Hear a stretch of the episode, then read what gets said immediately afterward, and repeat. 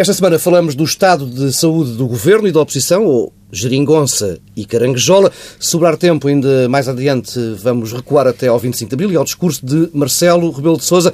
Pedro Marcos Lopes, Pedro Silva, o governo já leva cinco meses, ultrapassou hoje um dos momentos que a maior parte dos analistas apontava como sendo um eventual ponto de ruptura entre PS, Bloco e PCP. Eh, ontem, o debate quinzenal com o Primeiro-Ministro foi um, um bom exemplo do atual estado de coisas. Sim, sim, é geringonça, mas funciona. É uma grande vantagem, ver? É geringonça, mas funciona. A nós não nos incomoda nada ser geringonça, mas a vocês incomoda-vos muito que funcione. Lá chegaremos até ao final desta legislatura com tranquilidade estabilidade e cumprindo passo a passo aquilo que nos comprometemos com os portugueses, que nos comprometemos com a maioria parlamentar e cumprindo as nossas metas europeias. São as mesmas pessoas, mas dizem coisas diferentes consoante as plateias que têm pela frente, dizem coisas diferentes consoante querem ou não querem passar uma mensagem. E isso, Sr. Primeiro-Ministro, isso não induz confiança. Trabalhamos todos os dias, mesmo com todas as dificuldades. Eu bem sei que a direita anda um pouco chateada, porque tem feito fisgas todos os dias para que corra mal ao país. Enfim, não é problema nosso. Querem manter as políticas de exploração e empobrecimento levadas ao máximo extremo. Não contarão connosco neste caminho de retrocesso. Folga em saber que tudo corre tão bem, só tenho pena que o Partido Socialista tenha tanto medo de colocar a votos aquilo que aparentemente corre tão bem. Ó oh, senhora deputada, desculpará agora a franqueza, não tenho os vossos sonhos tão atormentados por papões que a realidade insiste em desmentir nas vossas cabeças. O Programa de Estabilidade passou, o Programa Nacional de Reformas não levantou grandes ondas, a geringonça lá vai continuando a rolar. Hum, querem avançar com explicações, Pedro Marcos Lopes? Para ela continuar a rolar. Deixa-me deixa uh, uh, começar por aquilo que tu disseste. De, eu, dou por, eu dou por boa a tua palavra, que havia muitos comentadores e muitas pessoas que fazem análise política que diziam que este seria um possível ponto de ruptura eh, esta hipótese de votação e esta votação, mais concretamente. Não só a votação, a questão seria... da discussão, até a discussão do, do problema de estabilidade. Pois, eu não percebo como é que isso poderia acontecer, porque nós sabemos que este, esta enfim, espécie de coligação, pelo menos os partidos que apoiam o governo, este pacto de estabilidade criou muitos problemas para a oposição, exatamente na mesma proporção que, eh, pelas mesmas razões que, que continua. Ou seja, eh, havia o, cumprimento daqueles mínimos, ou pelo menos o cumprimento de, das principais linhas eh, que sustenta este acordo entre os três partidos, uhum. estavam respeitadas. E, portanto, face a esse, face a esse ponto, eu não, não percebia sequer como é que poderia haver uma, uma possibilidade de, de, de uma ruptura, ou pelo menos de um, de um princípio de ruptura. Não, não, nunca pensei que isso fosse possível. Não mais o, o constrangimento acho... externo, não é? Não, não, mas o constrangimento externo há de vir ou não. Não era neste momento que se punha. Uh, aliás, eu enfim, estou convencido que esta proposta do CDS, que tem toda, toda a legitimidade e mérito, tem muito mais a ver com o, o, a redefinição do quadro político português do que propriamente com uma tentativa de facto uh, expressa de criar algum problema à coligação. À coligação. Isto é horrível porque temos o acordo governamental, hum. uh, o acordo que dá origem a este governo. Tem muito mais a lógica de, de redefinição, está dentro da lógica de redefinição do quadro político, muito mais do que esse ataque à possível à, à, à geringonça, utilizando o termo do comunista. Porque, o AGEC. Acordo governamental em curso. Não, em curso não, agora já não é em curso, não é? Bom, e, e, e porquê é que eu digo isto? Porque nós passamos de, de, para uma circunstância eh, aparentemente diferente, que é de nós tínhamos três blocos no Parlamento e agora aparentemente temos dois. E eu acho que não, aparentemente, quero reforçar a palavra aparentemente, porque eh, tudo se predispõe, na minha opinião, para que esses três blocos continuem. Hum. Nós estamos é num, num, período de transição, eh, ainda temos dois blocos, mas a tendência é que passem a três outra vez. Agora, a redefinição desses três blocos, a definição desses três blocos é que é completamente diferente. Enquanto até há pouco tínhamos Bloco de Esquerda, PC, o PS e o PSD e o CDS juntos, o que, o que está a acontecer por, eh, enfim, por vontade do CDS e por algum adormecimento do PSD, é o CDS querer ocupar o centro político, digamos assim, porque curiosamente estava uhum. ocupado pelo Partido Socialista. E, e, e, remetendo o PSD, porque PSD também está a remeter, ao auto-remeter, a uma posição mais à direita do espectro político. Portanto, dentro dessa sequência, eu acho que esta moção, esta, este pedido de votação do, do Plano de Estabilidade, do Pacto de Estabilidade, tem muito mais a ver com essa, enfim, eh, eh, batalha dentro desse, desse segmento político do que propriamente pelo, pelo plano em si, porque nós já sabíamos que isso não ia causar eh, algum problema ao, ao, ao, ao, ao, como é que é, Pedro? À JEC. À JEC. Acordo governamental curso. acordo governamental. Aliás, há, há, um ponto interessante. Foi agora que estava aqui há, a pôr as siglas e há um ponto interessante que, que me parece interessante de, de, do discurso de Luís Montenegro, hum. quando ele diz que cada um dos partidos tem uma tem, fala de maneira diferente eh, consoante os públicos. É evidente que sim. Aliás, isso para mim não me causa surpresa nenhuma. Sim, provavelmente só... ao contrário. Não, é porque isso é a própria essência do acordo que temos, que temos em cima da mesa é o facto de três partidos que não têm exatamente a mesma uh, doutrina política, que não têm exatamente as mesmas agendas, mas que convergiram num mínimo denominador comum. Sim, há uma e, geometria variável. Claro, e portanto é normal, é normal, isso vai acontecer a miúdo. É por isso que aparecem cartões de cidadania, é por isso que vão aparecer outros, outros temas que servem, no fundo, para marcar a diferença uhum. entre os três, entre, entre, sobretudo desses dois partidos.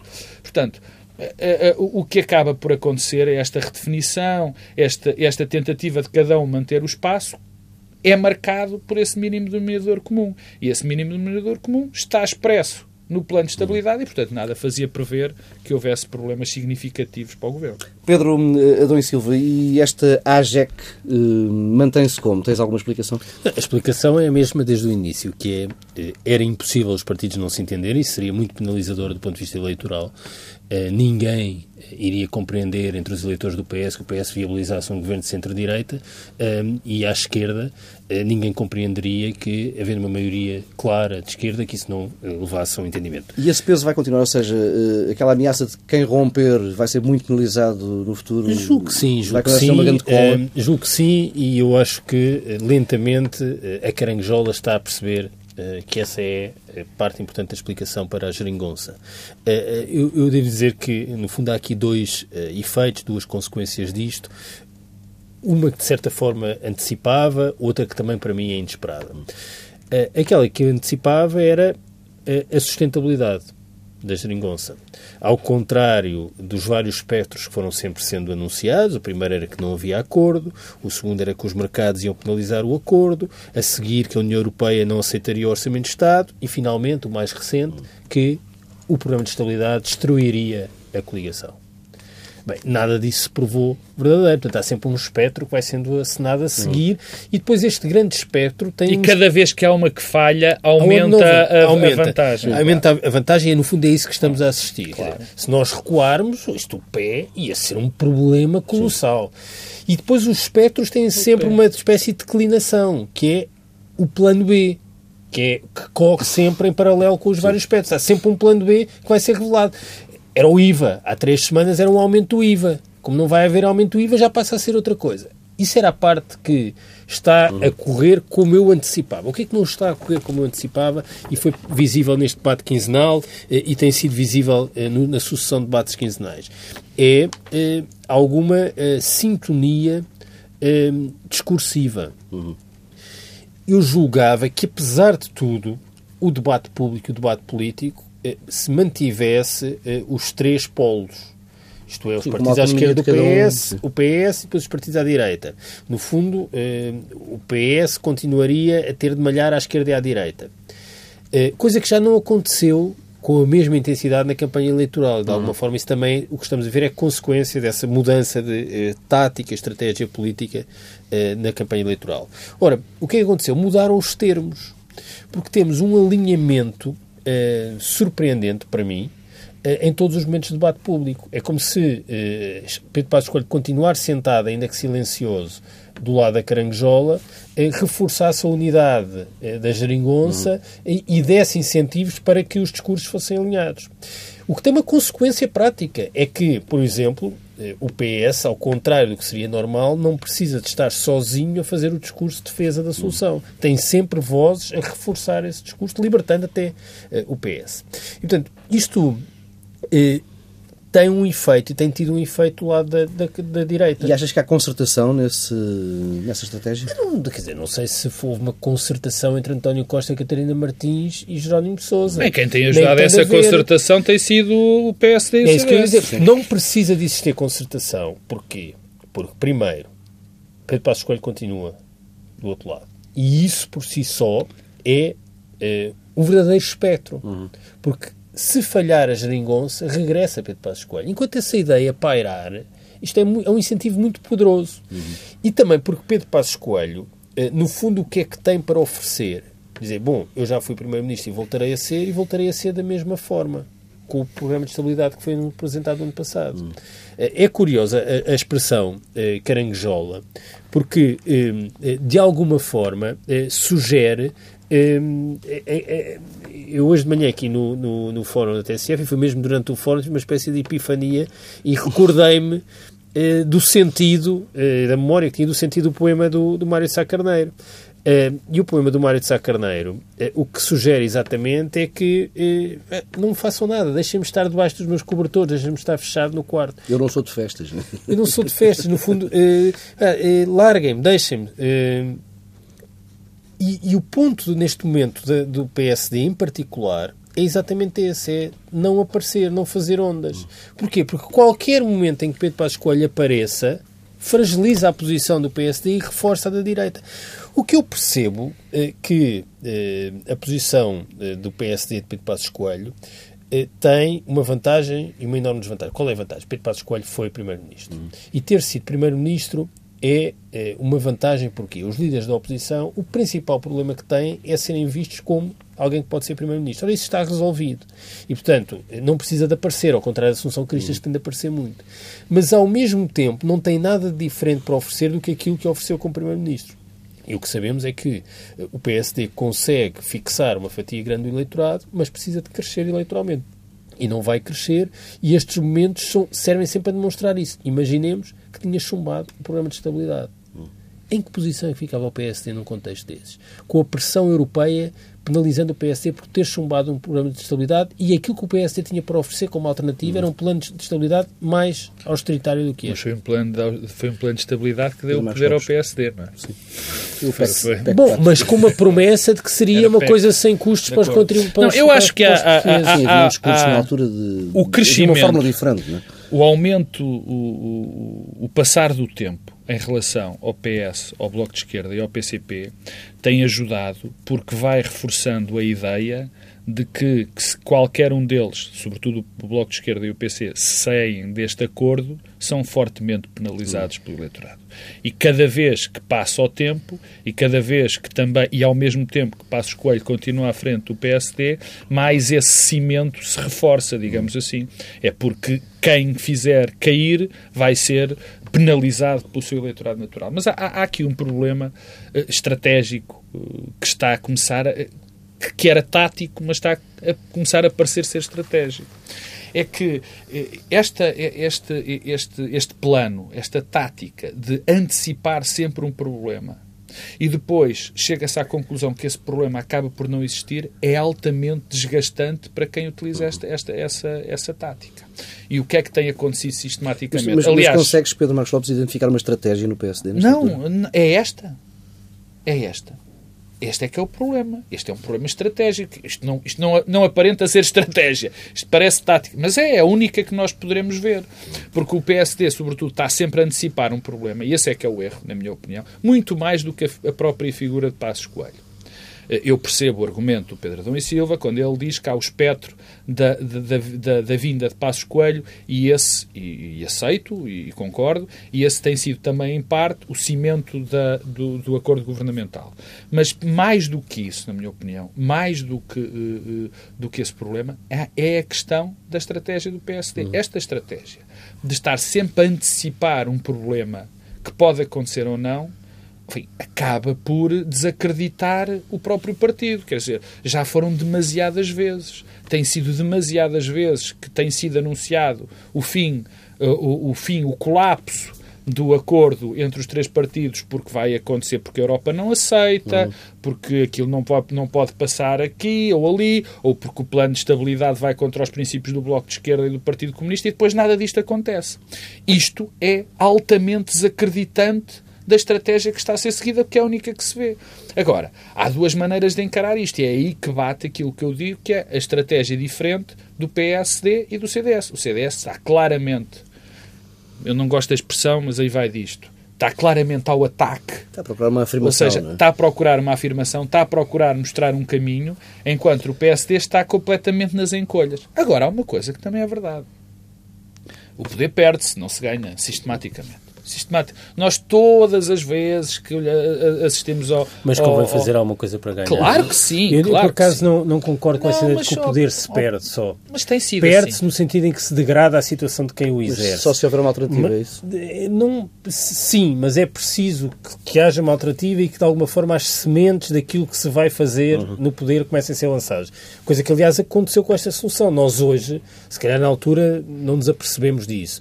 Mas as sementes desta solução governativa foram lançadas antes. Eu acredito, eu, eu, eu dou de Muitas vezes sim. sendo interpretadas como uma coisa errada. António claro. Costa foi ultra criticado por aquela declaração que fez ao Expresso durante a campanha, que foi interpretada como um erro colossal quando ele disse que não viabilizaria sim. um orçamento direito. Isso, na altura, foi interpretado como uma coisa de, desastrosa. Não, Pedro, mas também convém fazermos um pequeno exercício de memória. O facto é que até ao momento, até ao momento não, provavelmente até agora, ou até há poucos meses a esta parte, as posições do PS e do PSD eram muito mais próximas do que as não, do PS e do PC. Mas a crise e, portanto, mudou isso tudo. Não, eu não digo que não. Não, não, não mudou, não mudou. Não, não, mudou logo. Mas mudou, Aliás, mas é assim, eu acho é que quando se desenrola a campanha eleitoral e quando o processo eleitoral se inicia, eh, na cabeça de algumas pessoas já era claro que eh, era possível não existir uma maioria, eh, no caso do PS, mesmo que a vitória fosse do PS, que a solução, que a solução governativa seria à esquerda. E todos, não é todos no sentido, mas a maior parte de, das interpretações que foram feitas correspondiam a um quadro de leitura que era aquele que tu estás a descrever, claro. que é anterior. E, portanto, é como se o contexto mudou e, passam, e grande parte das pessoas continuaram a ler a realidade oh, com Pedro, as lentes oh, Pedro, do contexto anterior. Mas repara uma coisa que também é verdade e que na altura se passava. Ou seja, o que nós sabíamos, o que nós sabíamos é que era verdade, sim, que havia uma, um quadro de leitura diferente. Mas não, o quadro de leitura era o mesmo. Não, já, a já, realidade é que já vais, não, não, não, não vai, já, já vais perceber o que eu quero dizer. A questão que se levantava era que uma vitória do Partido Socialista iria muito provavelmente originar uma mudança de liderança do PSD. Ah, e nós sabíamos, e sabemos, todos sabemos, ele, ele existe também, essa essa corrente existe, dentro do PSD, que era uma, uma corrente que ia completamente, que estava em completo desacordo com a atual liderança e a, eu acho que do, do PSD. Primeiro, eu acho não, que não, essa não. corrente não existe. Não, não, não, calma, calma. Acho calma. que é sobrevalorizada. Não, mas é, na, na, oh, oh, Pedro, mas os partidos, particularmente o partido como o PSD, que é um partido muito plástico, se, de, se perde as eleições, se tem menos votos Sim. e se essa, e isso corresponde, obviamente, a uma política prosseguida, a tendência que ia existir era para que a política que fosse a linha, o rumo político, fosse divergente. Não acho nada disso. Cada vez acho é menos isso, sabes porquê? Não, Porque, só, só, Talvez só nessa altura. Não é nessa altura. Talvez eu, eu, agora, nessa altura, eu, não era. agora, independentemente do contexto mais específico, e se olharmos para um período mais longo e para algo de transformações mais estruturais e até desvalorizarmos o papel das lideranças, eu não acho que o PSD de hoje seja um produto de Pedro Passos Coelho. Acho que Pedro Passos Coelho é um produto do PSD hoje e isso resulta de uma mudança longa e estrutural que se iniciou já há mais tempo do que nós queremos eh, fazer crer, muitas das vezes. Iniciou-se, aliás, com Durão Barroso. A liderança de Durão Barroso já representa uma ruptura é programática é no PSD ideológica.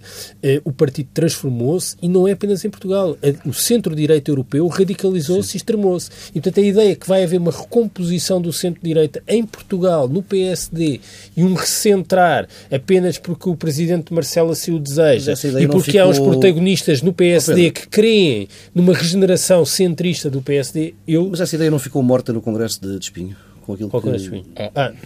Não, eu, eu desvalorizo... A nossa ah, sim, Os congressos sim. não, não matam nem fazem... Eu não estava, não estava a perceber o que, é que era o Congresso de Espinho. não, sou ser sincero. Portanto, no, no, se o Congresso... Não, eu, eu, eu, a interpretação que eu faço é que não há um espaço político claro no partido nenhuma, é? para haver um recentrar Dizer, a coisa da social-democracia sempre roça ao ridículo. Mas um recentrar quer dizer, com um espectro mais alargado, parece-me que não há espaço para isso. Não há espaço político em Portugal, não há espaço político na Europa. É o que está a acontecer em todos os países europeus, nos partidos de centro-direita. E o, o eleitorado também se moveu. O, o que, a ideia da erosão do centro não é uma erosão dos partidos do centro, é uma erosão do eleitorado do centro. Quer dizer, olhemos à nossa volta, olhamos para a Espanha. As clivagens políticas e sociais, as clivagens sociais e económicas agudizaram-se e também culturais, até no sentido do combate uhum. cultural, e ao agudizarem-se, os partidos mudaram a sua natureza. E, no fundo, o que é que aconteceu à esquerda? Os partidos, nomeadamente o PS, mas também o PC e o Bloco, perceberam essa mudança e perceberam que tinham de entender. O que é que aconteceu à direita? Há também um, um movimento pendular eh, que leva a uma relação diferente entre o PSD e o CDS e, uma, e um posicionamento do PSD distinto. O que é que não aconteceu em Espanha? Foi a interpretação dos partidos que isso estava a acontecer. Uhum. É curiosa esta mudança, já que em Espanha as negociações acabaram esta semana. E, no fundo, o que nós assistimos hoje é a manifestação e a corporalização de uma transformação social e eleitoral. E, portanto, podemos valorizar o papel dos negociadores, de António Costa, dos protagonistas, de Pedro Passos Coelho, mas talvez eh, de, seja bom suspender esse olhar muito uhum. focado nas lideranças e perceber que há transformações mais profundas eu, e que estão eu, eu, eu percebo o argumento do, do do Pedro, eu, acho que ele está um passo, um, está assim um bocadinho mais selvaticamente à frente, digamos assim.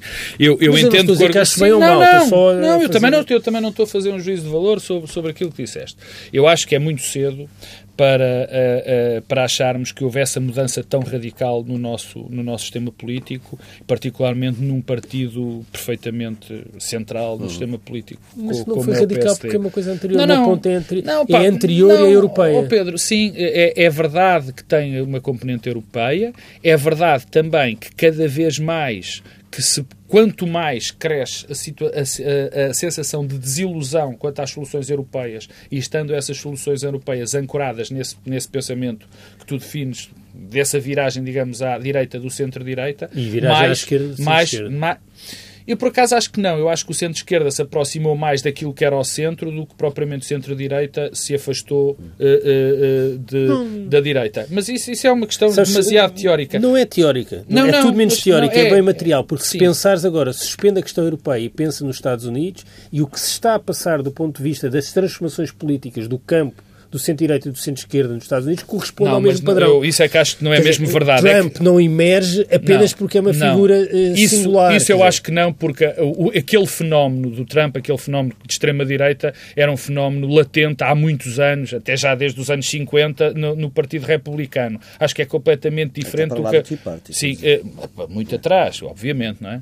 50 anos 60 não, não é muito atrás. Está, Agora, o, o, que eu digo em relação à Europa, e reforço este... Trump e para, para, reforço este, volto a esse ponto para, para, para alinhar o, o discurso, é o facto de as soluções europeias estarem permanentemente a solução europeia que, que a direita encontrou estar uh, a, a, ser um a fazer colapsar a Europa, uhum. a ter a ter resultados catastróficos. Quanto mais isso acontecer, mais o centro-direita vai ter que se redefinir. Portanto, eu não acredito que esta tendência que existe, que existe na Europa seja para manter, não pode, com o risco do centro-direita ter um problema tão grave, tão grave de, de percepção ou de ligação ao eleitorado e ligação à realidade. Eu não acredito que isso vá acontecer, ao contrário de Pedro Domingos Silva. E em Portugal, é verdade que Durão Barroso fez uma ruptura, uma ruptura, só que depois de Durão Barroso tivemos outros elementos. Quer dizer, nem Pedro Santana Lopes, quer uh, pensa aquilo que se pensa do seu pensamento político, nem Ferreira Leite eram exatamente uh, Durão Barroso ou Pedro Passos Coelho. Uhum. Eram fenómenos diferentes. Agora, isto eu também não estou a opinar se qual, qual dos caminhos é o que está certo. O que eu sei, o que eu prevejo, o que eu sei é que são diferentes. O que eu prevejo, repito, é que o centro-direita é neste caminho vai ter um grande problema de aproximação às realidades económicas, às realidades sociais e às realidades políticas. E, portanto, acho que não é sustentável. Não, não necessariamente. Deixa-me pegar aí numa coisa que disseste, Pedro Marcos Lopes, de, da questão da economia europeia não estar a arrancar. Nós temos, eh, ainda hoje tivemos dados eh, do Eurostat, estamos com um crescimento absolutamente anémico. anémico. O BCE está com as armas de política monetária esgotadas. Eh, este quadro, Pedro Silva, não pode estragar os planos de Costa e de Centeno. Certo.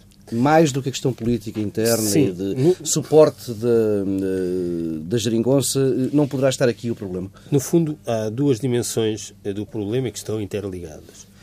A primeira é a economia vai reagir bem, assim assim ou mal. A este estímulo, a este é, plano. Exatamente, é uma estratégia que tem algumas uh, diferenças.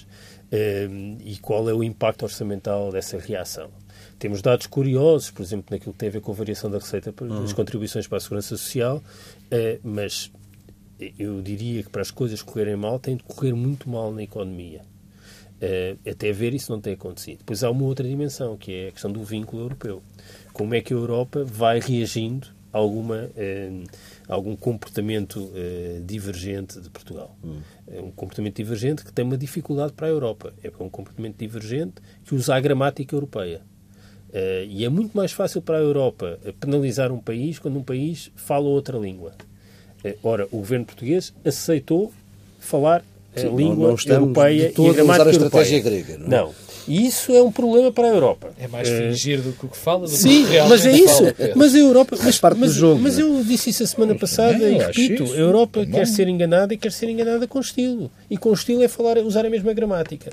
Ora, e há uma outra questão: é que a Europa, para escolher Portugal como problema, hum. é porque não tem outros problemas. E sabemos bem Pedro, que a Europa já tem não era a primeira problemas. vez que ela selecionava este problema face a problemas outros, maiores. Tem outros problemas eh, enormes, colossais, e tem um problema aqui mesmo ao lado, que é a Espanha.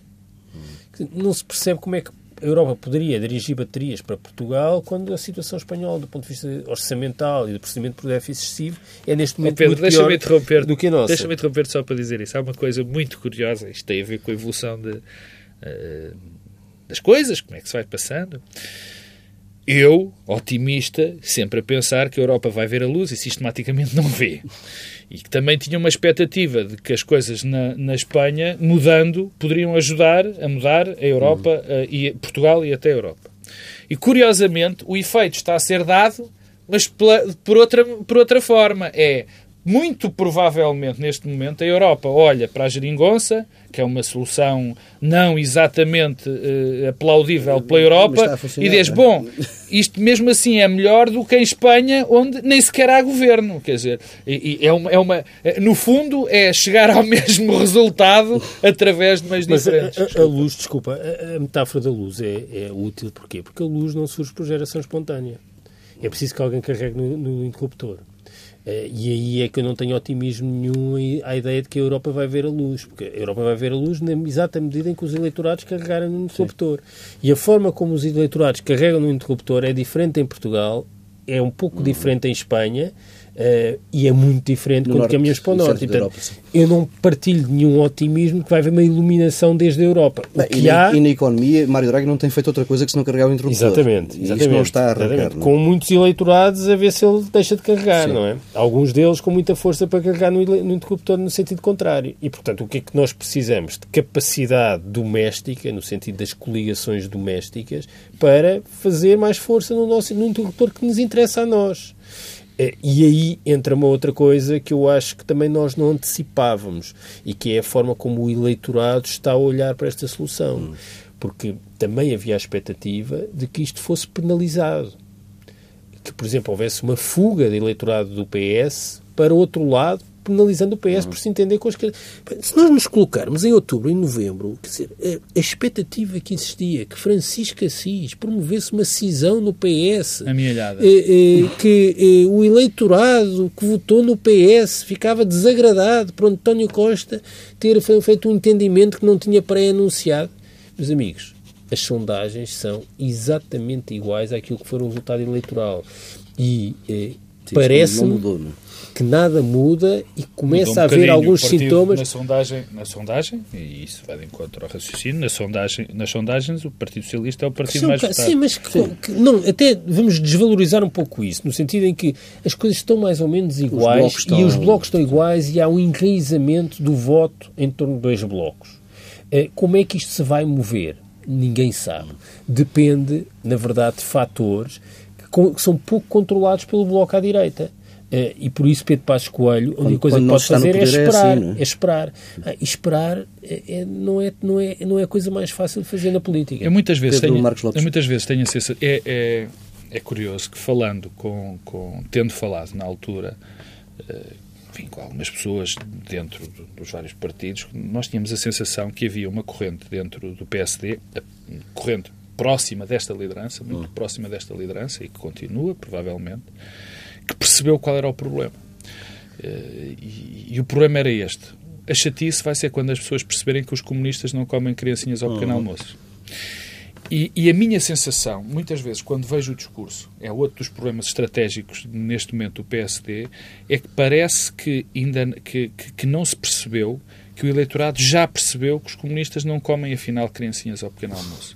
E que a grande, vanta... e que a grande novidade, digamos assim, é também essa para o eleitorado centro-direita. Mas sabes qual é? Isso... Desculpa só um ponto. É que, mesmo que haja uma fatia do eleitorado que acredita que os comunistas comem crianças ao pequeno almoço, esse é um eleitorado que à partida já ia votar no centro-direita. Claro. Agora, não claro. há perdas eleitorais do centro-esquerda com um receio que os comunistas não, comem não, crianças mas, ao pequeno almoço. Mas a questão é que a tendência...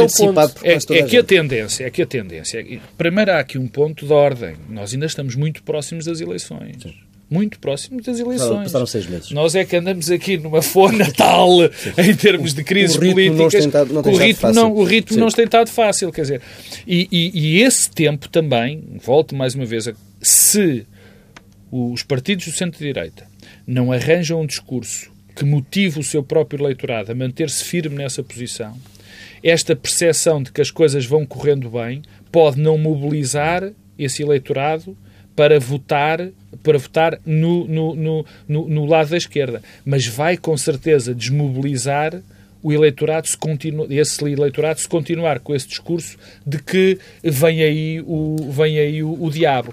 Esse é um problema que vamos ter a médio prazo, tanto no PSD como no CDS. Mais no PSD. Tem que arranjar um discurso alternativo, porque não basta não basta. É preciso também motivar os eleitores. Não basta dizer que os outros são maus. Temos que fazer um bocadinho para dizer que somos bons nós também. Nós já não vamos ter tempo para falar do, do discurso de Marcelo Rebelo de Sousa. Mas ao porque, ritmo que vem o discurso de Marcelo não, Rebelo de Sousa, vamos falar muitas Não vezes. só, ao ritmo que a atualidade vai caminhando, isso já parece pré-história. Hum, Queria que me falasse um pouco mais em detalhe da questão da, da caranguejola e usamos aqui as expressões, algumas das quais foram muito criticadas hoje no fórum por alguns ouvintes que não gostam deste tipo de expressões para qualificar uh, a atividade parlamentar. Mas, o Pedro uh, arranjou uma alternativa. Pronto. Uh, não, é bom. não é bom. Gosto mais da geringonça. Uh, Pedro da Silva, um, diferenças de estratégia entre CDS e PSD. E quem é que está a ser mais eficaz? O objetivo não é o mesmo. Hum. Quer dizer, a eficácia mede-se também naquilo que tem a ver com os objetivos de cada um dos partidos. Eh, as estratégias são diferentes, eh, há uma competição, eh, há aqui uma diferença relativa, é que enquanto a competição entre PC, Bloco e PS é sempre a apontar para o médio prazo e para alguma autonomização uhum. estratégica, mas com grande convergência tática, no PSD e no CDS há uma competição tática. que teve nesta resolução, proposta de resolução para sujeitar à votação o pé, é um exemplo disso mesmo. E porquê? Porque eh, o CDS tem de mostrar mais ativismo por força das suas circunstâncias e as circunstâncias remetem para aquilo que é o peso relativo do partido uhum. na competição e, portanto, precisa de mostrar mais ativo e mais vocal uh, na oposição e porque tem uma líder nova que precisa de se afirmar. Ora, uh, Pedro Passos Coelho não tem essa necessidade e tem um constrangimento fortíssimo. É que, apesar de terem estado os dois partidos no governo, a expectativa é sempre muito mais que o PSD seja capaz de apresentar uma alternativa e, quando pressionado para apresentar uma alternativa, a alternativa que o PSD pode apresentar é a continuação daquilo que fez e quando estamos a discutir documentos como o PE, eh, temos sempre o espectro eh, dos documentos que foram apresentados pelo governo anterior para este mesmo período e eram eh, mais austeritários e até mais otimistas do ponto de vista do cenário macroeconómico. E, e sobretudo está lá sempre o mesmo rosto. Pedro Marcos Lopes é hum, aqui uma lição para o PSD de que está a resultar a mudança de líder no, no CDS? Não, eu acho, eu acho que é muito cedo para, para tirarmos essa conclusão. Agora, a, a estratégia do CDS é consequência, bem entendido, de uma necessidade de uma nova liderança uh, ter protagonismo, arranjar notoriedade, mas é também consequência de uma estratégia de combate uh, pela conquista do, uhum. do, desse mirífico centro. Uh, vamos ver o que vai acontecer, mas é muito difícil. Esta estratégia do CDS é, é, é apreciável, é interessante, uh, pode ter dividendos no que diz respeito à, à apreciação da sua combatividade, mas é muito difícil de alcançar, porque o, o, quer se queira, quer não, o PSD tem uma base, uma sustentação dentro da comunidade, uma sustentação na sociedade civil, uma sustentação, sobretudo, no que diz respeito ao seu aparelho autárquico, muito grande. E, portanto, vai ser sempre extraordinariamente difícil ao CDS ocupar uhum. esse centro político. E, e, reparem, no nosso, e no nosso ciclo político vamos ter uh, as autárquicas e as autárquicas podem... Já no próximo ano. Sim. Já no próximo ano. E as autárquicas serão sempre um período onde se nota a fragilidade do CDS face ao PSD sempre, porque as campanhas vão ser feitas para o PSD nas câmaras, o CDS não tem, foi um dos problemas de, de, de Paulo Portas, não sei se conseguiria fazer melhor ou não, mas é evidente que o facto de nunca ter conseguido uma, uma, implementação, uma implantação autárquica é um dos grandes problemas, gravíssimos, do, do, CDS, particularmente no nosso país, onde há muitas câmaras que dependem inteiramente, muitas populações que dependem inteiramente dos lugares, dos empregos que as câmaras municipais e os serviços eh, eh, do Estado nesses locais eh, dão e garantem. Portanto, é muito difícil. Agora, o CDS tem claramente uma estratégia e essa estratégia é da ocupação do espaço e ela será tão melhor tão bem sucedida. Quanto mais o PSD continuar no mas, mesmo Quanto mais o PSD Paulo, continuar adormecido. Concluir. Sim. O ponto eh, mais relevante não é tanto saber eh, como é que o CDS vai conseguir crescer à custa do PSD. Sim. Pode ter ganhos, serão sempre uh, pequenos.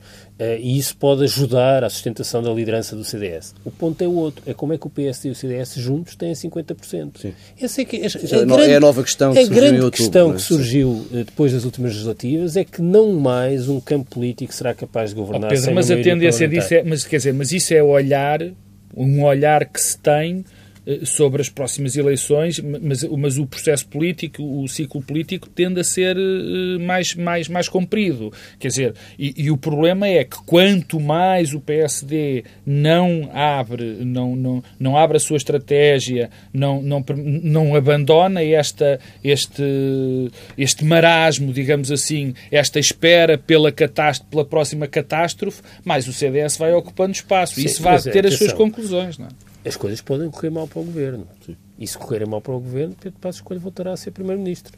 Eh, eh, nada do que eu disse eh, inviabiliza que a estratégia claro, de Pedro Passos claro, Coelho é possa ser. Basta que, haja, basta, basta que haja um hecatombe europeia, Ou mas mesmo, nacional. mas mesmo essa, não, é hecatombe europeia com resultados uh, na, na, política nacional. Uh, mas isso, isso, isso, meu, isso é da vida, isso é como aos terremotos, podem acontecer ou não. não. É? Pedro Marcos Lopes, Pedro e Silva, fica por aqui esta edição de Bloco Central. A partir de agora, prioridade ao Benfica. Na próxima semana. A partir de agora? Na próxima semana regressamos aqui. Lá chegaremos, lá chegaremos. Hora.